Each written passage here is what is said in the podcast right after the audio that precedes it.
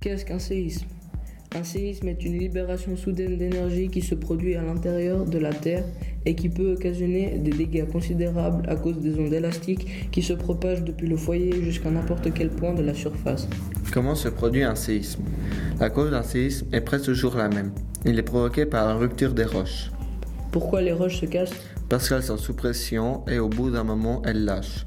En profondeur, on a un point appelé foyer, à la verticale de l'épicentre, qui, le plus souvent, se situe dans les 60 premiers kilomètres de la couche externe de la Terre. C'est le cas des séismes superficiels qui, excepté les quelques petites secousses d'origine volcanique, se produisent dans la partie cassante de la croûte terrestre. Les plus puissants d'entre eux comptent parmi les catastrophes naturelles les plus destructrices. Exemple Japon, Haïti et Nouvelle-Zélande.